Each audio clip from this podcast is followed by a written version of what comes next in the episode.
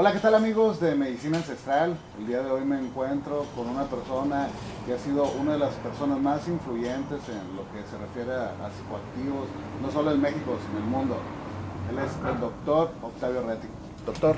Hermano. Un gusto. Gracias por estar aquí también. No, gracias a ti por recibirnos porque sabemos que eh, tu tiempo es muy valioso, sabemos que ahorita estás en revolución, pero Gracias por abrir tu casa, gracias por abrir el corazón. Las puertas de mi casa siempre están abiertas para ti y para todos, mi hermano. Gracias a ustedes. Muchas gracias.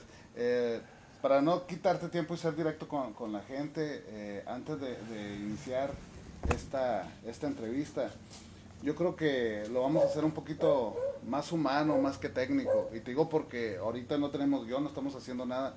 Todo esto, así como se está grabando, vamos a tratar de no tener cortes porque yo creo que es lo más transparente. Eh, siempre eh, me dicen, oye, ¿cuáles van a ser las preguntas? No, no, no te las voy a pasar, va a ser improvisado, porque yo creo que no hay como preguntar de corazón a corazón. Esto es simplemente algo informativo, es algo para que la gente que, que aún no sabe de lo que se trata, lo que son las medicinas ancestrales, eh, y siento yo, como dices tú, el sapito es es una punta, es la punta del iceberg. Primero que nada quiero preguntarte, ¿quién es Octavio Retti? Bueno, pues yo soy un ser humano común y corriente como tú, como todos, que vino a este planeta a aprender, a experimentar, a ser feliz y que las medicinas ancestrales me han ayudado a lograr esos objetivos. Eh, soy, soy un ser de luz infinito, eh, estoy hecho de energía, encarnado en este cuerpo que ves eh, y sé desde el fondo de mi corazón que todos somos uno. Ese, ese, mensaje circula en mis venas, eh, es, palpita en mi corazón. Octavio, ¿cómo llegaste a la medicina ancestral? ¿Cómo llegaste ahora sí que al mundo de psicoactivos? Eh, mi búsqueda empezó desde muy, desde muy joven. yo ya era adicto al placer. Todo aquello que me causara un bienestar se, se convertía en algo que yo quería estar haciendo todo el tiempo y al principio fue nada más ver caricaturas o hacer ejercicio o tener unos tenis nuevos o jugar básquetbol. Después vinieron los videojuegos. En la adolescencia eso se transformó al tabaco, al alcohol, lo que hacían los adultos, el sexo. De ahí vinieron las sustancias prohibidas, el cannabis, la cocaína, las pastillas psicotrópicas, los solventes, mi perdición yo ya a los 14 años yo ya consumía cannabis de forma regular, hasta la fecha. Y mi consumo de cocaína comenzó a los 16 años. A los 21 años, 22 años terminé mi carrera como médico. Y a los 23 años comencé a fumar cocaína base, crack.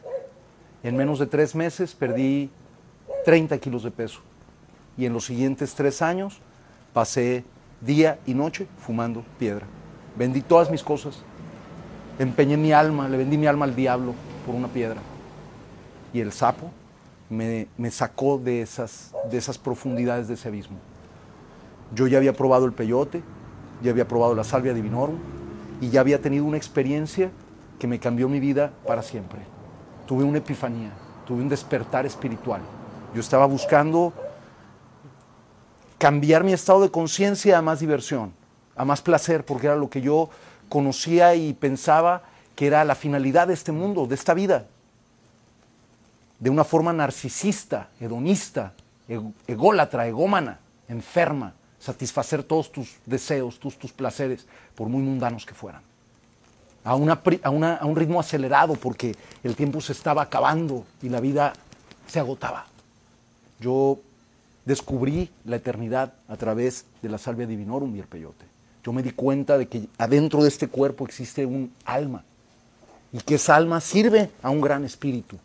Yo me di cuenta sin que nadie me lo dijera, sin que yo siquiera creyese ya en la existencia de un poder superior, de una conciencia. Para mí la vida era producto de la casualidad y por eso mismo había uno que aprovecharla. Qué equivocado estaba yo. La, salvia y, y el peyote me hablaron, así como tú me estás escuchando a mí, tal vez más fuerte, de adentro y de afuera al mismo tiempo. Y escuché una voz. Y esta voz me dijo, yo Soy el alfa y el omega, el principio y el fin, la vida y la muerte. Yo soy tú, yo soy él, yo soy todo, yo soy nadie. Y en el momento que dijo nadie, me arrancaron de este lugar de soledad, de obscuridad, de vacío, de muerte, de desesperanza, de pobreza, de dolor, de sufrimiento. Y me llevaron a un espacio en el cual hubo un intercambio de información y yo recibí un mensaje. A mí se me dijo que iba a recibir una herramienta que me iba a ayudar a liberarme de todos los demonios que había construido con mi mente, con mis creencias, con mis expectativas, con mi pasado, con el pasado de mi linaje, y que iba a ayudar a otras personas a que hicieran lo mismo por ellas mismas, que iba a ser un salvoconducto para eso. Yo no tengo poderes de sanación. Yo no puedo ayudar a nadie que no se pueda ayudar, que no se quiera ayudar. Y las personas son ayudadas por la medicina, por la naturaleza, no por mí. Yo siempre estoy para que la persona transite por ese espacio de una manera segura y ves que las gentes se dañan, se muerden, se, se quieren lastimar. Yo estoy ahí para evitar que eso suceda.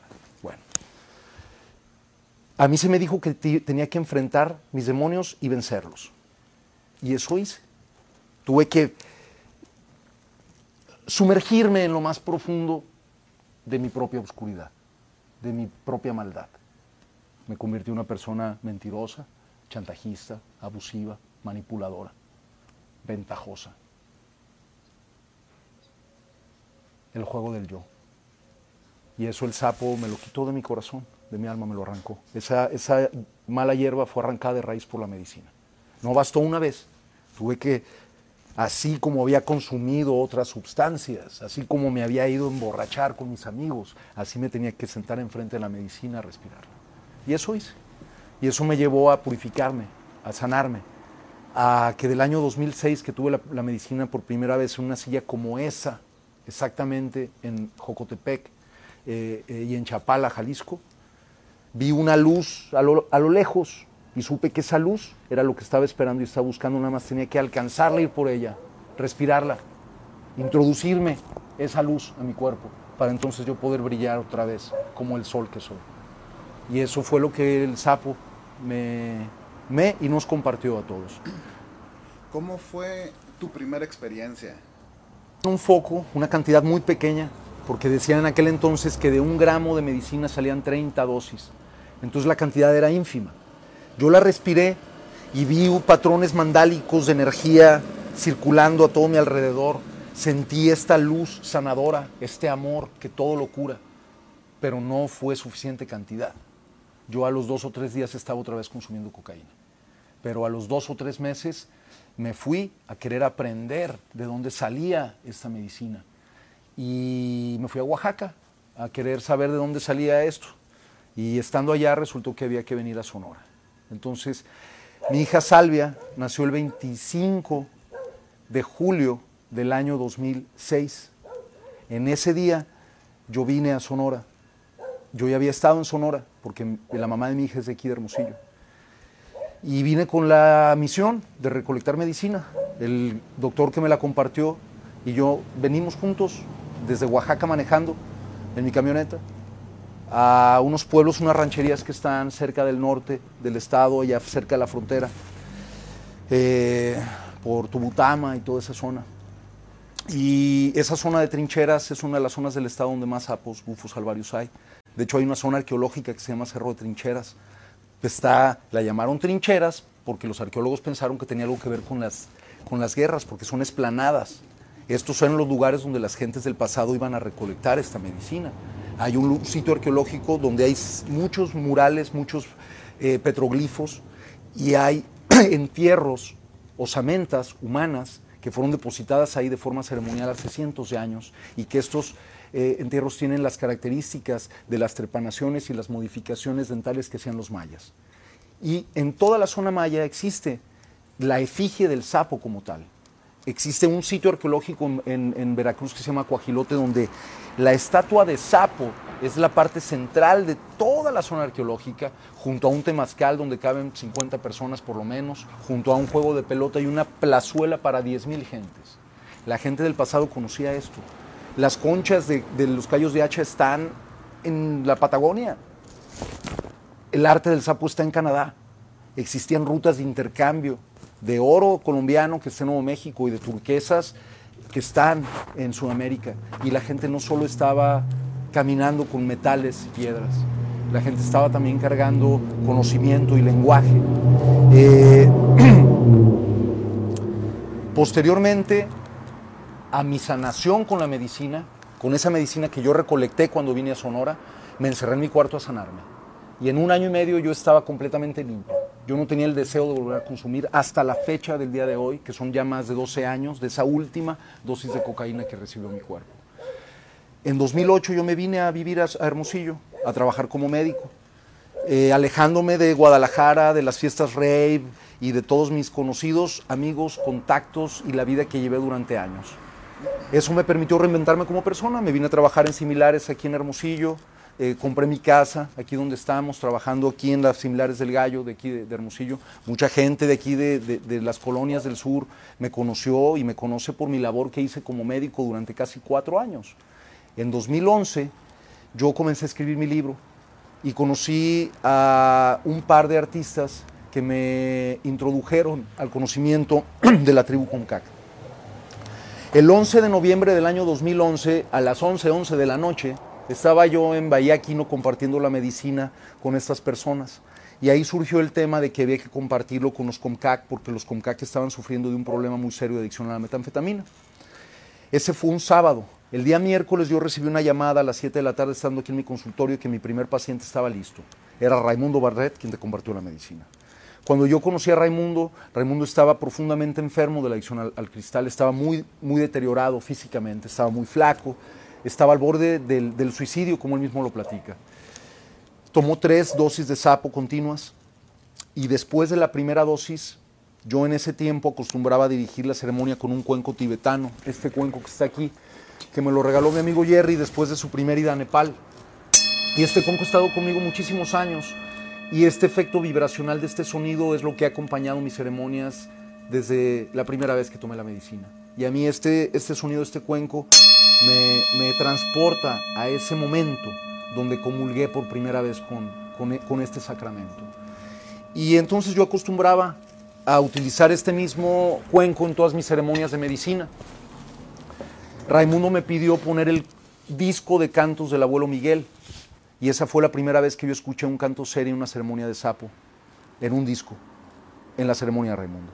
Raimundo repitió la toma tres veces, después de la tercera vez se levantó fuimos a cenar y él se fue a dormir. A la semana me invitaron a Punta Chueca, fue la primera vez que yo fui a la comunidad Seri. Todavía no estaba terminada la carretera, yo llegué a ir cuando todavía estaba la brecha, hicimos como una hora para llegar. Raimundo nos estaba esperando a la entrada en una camioneta, totalmente bañado, limpio, impecable, y nos llevó a una playa, la playa Paraíso, y ahí 10 personas estaban formadas para tomar la medicina por primera vez. El primero de ellos fue Miguel Ángel Robles, hijo del abuelo Antonio, en paz descanse, jefe de la comunidad Seri. Él también, igual que Raimundo, estaba profundamente enfermo de la adicción a la metanfetamina. Miguel tomó la medicina, fue el segundo de los Seris, eh, y se sanó. Tuvo una experiencia muy profunda que está en YouTube.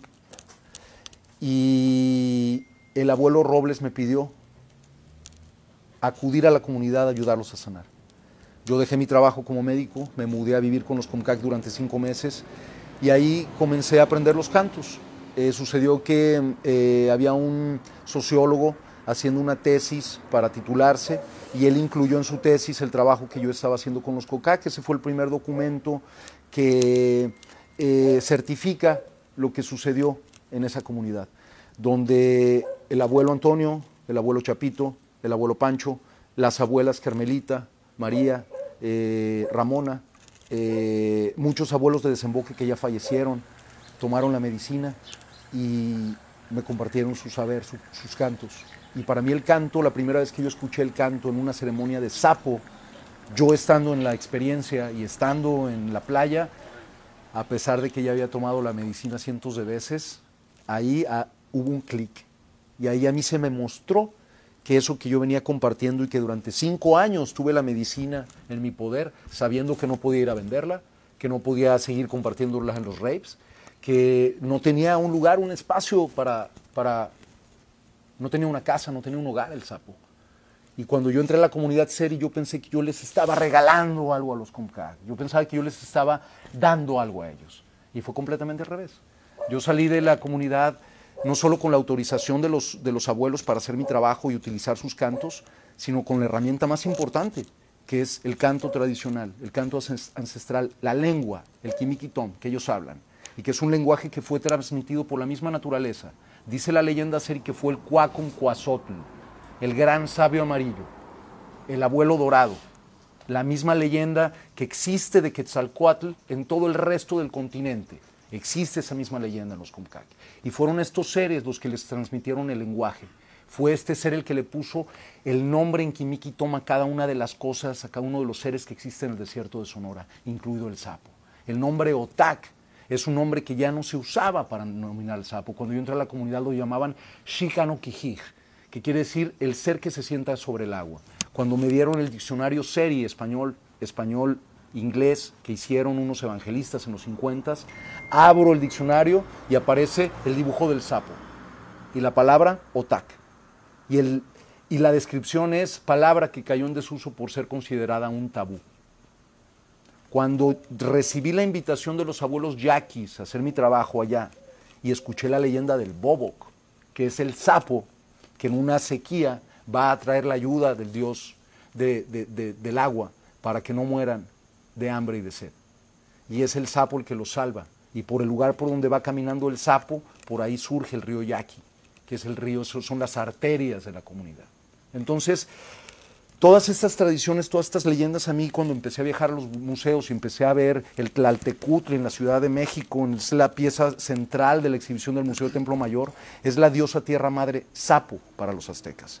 Es una figura que está en esta posición y que tiene una lengua larga y al final de esa lengua está en un hombre en una caverna acostado. Ese es el símbolo de la medicina. Ellos sabían que el sapo vive en las profundidades conectado con la Pachamama durante nueve meses y solo sale cuando el semen del cielo toca y fecunda la madre tierra. Y entonces en las noches, cuando está Venus presente, estos seres emergen cual, cual tunas que caminan, que saltan y ellas no espinan.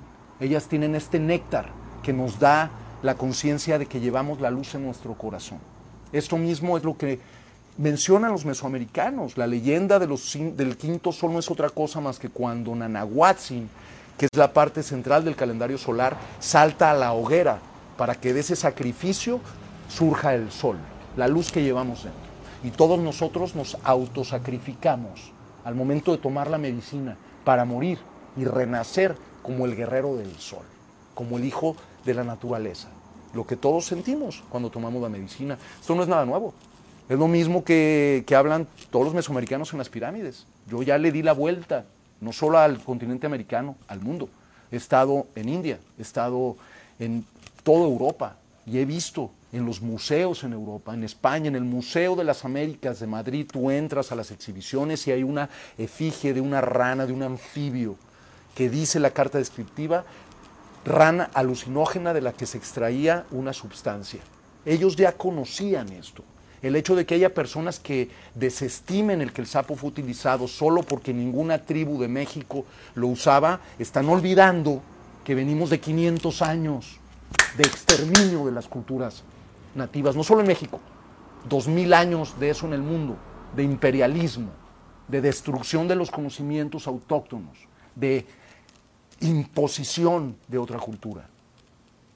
Se, les olvida eso a las personas que dicen, no, el sapo no lo usaban porque los eris no lo conocían, porque ninguna tribu, porque fue Octavio Rettig el que se lo regresó a los eris. Por eso, por eso, porque fue Octavio Rettig el que se lo regresó a los eris, es mentira que los pueblos del pasado utilizaban esto. Vaya, vaya falta de sentido común. Cuando ellos conocen con un nombre especial a esta especie como tiene un nombre especial para la tribu yaqui, como tiene un nombre especial para las tribus de Sudamérica. Por eso en el desierto de Atacama, por eso en, Argentina, por eso en todos esos lugares te encuentras efigies de sapos. Y allá no hay tampoco bufus marinus, como dicen algunos autores, que porque el bufus marinus está en la zona maya, los mayas usaban bufus marinus. Vaya, vaya falta de, de experiencia. Octavio, además, ¿con qué otras medicinas trabajas? El cambó. El cambó, el yopo, el rapé. Eh, me encantan todas las medicinas. Yo voy y me siento a tomar ayahuasca cuando Dios me da la oportunidad. Eh, adoro los niños santos. Bendito el teonanacatl, honguito sagrado. Toda la variedad de hongos que existen en el mundo, que he tenido oportunidad de comerme honguitos en los bosques de República Checa, en Holanda, en Irlanda. Y yo sé que la cultura celta está íntimamente ligada al, al- al conocimiento del hongo. No más que también ahí llegaron los ingleses. Y como aquí en México, pues no quedó ni uno vivo de los que conocían usar los hongos. Y los que sabían mejor se callaron, se guardaron. Y el paso de las generaciones hubo mucho conocimiento que se perdió. Eso es una realidad. Estamos haciendo un rescate, tratando de encontrar eh, eh, los restos de algo que fue muy grande. Pero nos enterraron sin saber que éramos semillas. Es- eso es algo real. Llegó la hora de florecer. Estamos floreciendo. Y no solo el sapo, están floreciendo las medicinas, está floreciendo la iboga, está floreciendo el ayahuasca, está floreciendo el San Pedro. Yo tengo la oportunidad de, yo no voy a decir, es que yo lo hice. No, no, a mí nunca se me ocurrió, a mí me pusieron a hacer este trabajo. Y el que me puso a hacer este trabajo es, es el patrón de allá arriba. Yo le sirvo a él humildemente, como me ha enseñado el abuelo Pancho como me ha enseñado el abuelo Chapito, como me enseñó el abuelo Bolívar en Sudamérica, como cuando fui a Putumayo, los abuelos de allá me enseñaron a respetar a la madre tierra, me enseñaron a mamar de la savia, de la leche de la madre para poderla respetar. Y yo es el, es el mensaje que quiero compartir. Tú, como doctor, nivel profesional, académico, me imagino que te has metido en mucha controversia con colegas tuyos. No. Por- no. No. No. La medicina habla por sí sola. Ok. Yo, yo no tengo que convencer a nadie ya. A mí la gente me viene a buscar a mi casa. Yo nunca jamás he pagado por un, un promocional. No, Se han hecho documentales al respecto de mi trabajo porque el trabajo que he hecho habla por sí mismo. Sí he tenido controversias. ¿Cómo no? Soy una figura pública. ¿A quién no le han inventado y le han dicho hasta de qué se va a morir en las redes? A mí sí. A mí me han dicho violador, asesino, ratero. Me han dicho infinidad de cosas. Y las puertas de mi casa están abiertas para el que quiera venir a tomar la medicina. Quien se quiera poner enfrente de la pipeta ya sabe a lo que se expone con cientos de videos que hay en internet, que no he subido nada más yo, que las personas cuando van a acumular con la medicina tienen el derecho de documentar su experiencia y muchos de esos videos por ahí la gente los verá. Yo no tengo nada que ocultar, yo no tengo nada de que sentirme eh, eh, avergonzado y tampoco nada de que sentirme orgulloso. Yo estoy cumpliendo con mi obligación ética y moral por estar vivo en este planeta. Nada más. No estoy dando el extra. Estoy haciendo lo que puedo. Ok. Bueno, eh, ¿alguna recomendación para las personas que quieran estar más informadas acerca del tema? Sabemos que tienes un libro, OTAC. Sí, está el audiolibro en, en internet, eh, está el documental de Vice, que está en YouTube, cualquier persona lo puede ver, el profeta del sapo lo pusieron, vaya, vaya falta de respeto a mi persona, pero esto no se trata de mí. Eso me ha, me- me ha causado problemas, el que la gente cree que yo me siento el Mesías, que yo me siento con poder sobrenaturales. No, yo con todo respeto para ustedes soy, soy insignificante, no existo. Yo estoy aquí igual que tú, igual que todos. La diferencia es que yo asumí mi responsabilidad. Y de eso se trata que haga la gente. Van a tomar una medicina, prepárense. Hagan ejercicio, coman sano, dejen de consumir alimento chatarra, drogas químicas, dejen de estarse metiendo cocaína, cristal, tachas, basura. Eh, eh, hagan ejercicio, hagan cambó, prepárense, véanme la pierna, yo no, nada más- no hablo nada más por hablar, yo Sí, me sí. aplico mi cambó porque yo quiero estar sano, porque a mí me gusta estar limpio y me gusta sentirme bien. Y, y hago todas las medicinas, eh, he hecho todas las medicinas. Eh, la oleoliuqui, por ejemplo, la amida del ácido lisérgico. ¿Cuánta gente en el mundo no está fascinada con el LSD durante los últimos 50 años? Bueno, existe la variedad natural de una experiencia que no te va a desgastar 16 horas como lo, ha- lo hace el LSD, pero eso la gente no lo sabe. Tienen estas medicinas que comenzar a, a compartirse, este conocimiento tiene que divulgarse, de que la naturaleza es nuestra madre, nosotros somos sus hijos. aquí estamos y aquí nos quedaremos. Lo único que vamos a poder dejar atrás son nuestras experiencias y nuestra labor de servicio. Entonces yo los invito a todos que comiencen. Antes de querer curar al de enfrente, antes de querer arreglar al gobierno, antes de querer cambiar la sociedad, cámbiense ustedes mismos, empiecen desde adentro, con hábitos buenos, con hábitos sanos, dejar de estarse metiendo información basura, dejar de estar viendo cosas que no, leyendo las mismas líneas todo el tiempo. Vamos a crear un mundo nuevo, vamos a trabajar, vamos a sembrar árboles. Eh, la construcción de mi centro está ya iniciada. Yo estoy esperando que para el año 2021 este centro ya esté funcionando aquí en Hermosillo, en San Pedro, el Saucito. Un epicentro que va a traer sanación a la sociedad. Hoy por hoy estoy tratando muchos enfermos al cristal aquí en Hermosillo. El cristal está espantoso, hay una epidemia peor que la del COVID con el cristal. Los muchachos están flacos, velos en las calles, sin zapatos, 44 grados y ellos no sienten nada. Esto es una emergencia, como lo dice el doctor Héctor. Esto que estamos haciendo es intervenir un paciente que está grave. Y si nosotros no metemos las manos, el paciente se nos va a morir. Así es. Bueno, amigos, muchísimas gracias por, por acompañarnos en una cápsula más. Eh, si puedes ayudarnos a compartir este video, sabes que es de suma importancia, como lo acaba de decir el doctor. Yo creo que hay otras epidemias que son más fuertes que el COVID. Y recuerda, nosotros somos medicina ancestral, el amor es la medicina. Nos vemos pronto. Todos somos uno, familia. Ajo.